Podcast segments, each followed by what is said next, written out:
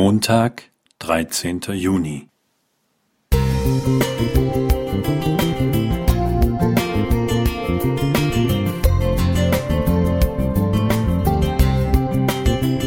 Ein kleiner Lichtblick für den Tag.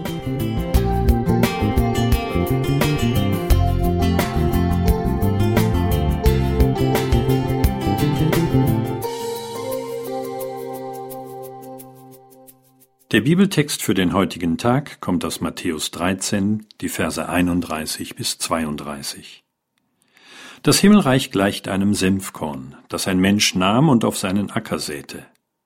Das ist das kleinste unter allen Samenkörnern. Wenn es aber gewachsen ist, so ist es größer als alle Kräuter und wird ein Baum, dass die Vögel unter dem Himmel kommen und wohnen in seinen Zweigen. Das Reich Gottes ist das zentrale Thema Jesu. Auch wenn Jesus es an keiner Stelle buchstäblich definiert, beschreibt er es doch in einer Vielzahl von Bildern und Vergleichen. So auch in den heutigen Versen über das Senfkorn. Es ist auf den ersten Blick klein und unbedeutend.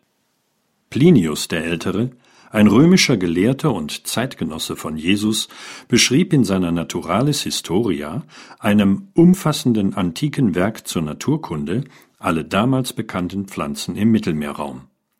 Bei der Senfpflanze betonte er zwei Dinge. Sie ist ein Heilmittel und ein wucherndes Unkraut, das nicht gestoppt werden kann. Es leuchtet ein, dass Jesus beim Reich Gottes auf die heilende Kraft einer Pflanze Bezug nimmt. Schließlich bestand ein Großteil seines Dienstes auf dieser Erde in der Heilung der unterschiedlichsten Krankheiten und Leiden. Andererseits wirkt es erst einmal ungewohnt, wenn Jesus das Himmelreich mit einem schnell wachsenden Kraut vergleicht. Möglicherweise hat Jesus diese Irritation aber ganz bewusst gewählt. Das Reich Gottes, in einfachen Worten die Wende zum Guten, ist etwas, das nicht gestoppt werden kann. Weder in einer manchmal heillosen Welt noch in den Brüchen unseres persönlichen Lebens. Im Moment leben wir in einer Art Zwischenzeit, die Wende zum Guten ist manchmal sichtbar, an vielen Stellen aber auch nicht.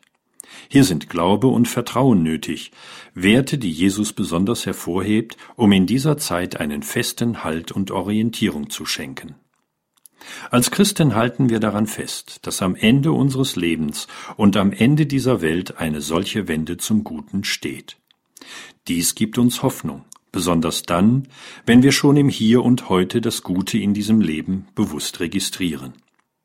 Der Fokus auf das Positive, Dankenswerte lässt uns vielleicht überrascht feststellen, dass es nicht gestoppt werden kann, wie eben die Senfpflanze zur Zeit Jesu, weder in dieser Welt noch in unserem eigenen Leben. Wolfgang Dorn Musik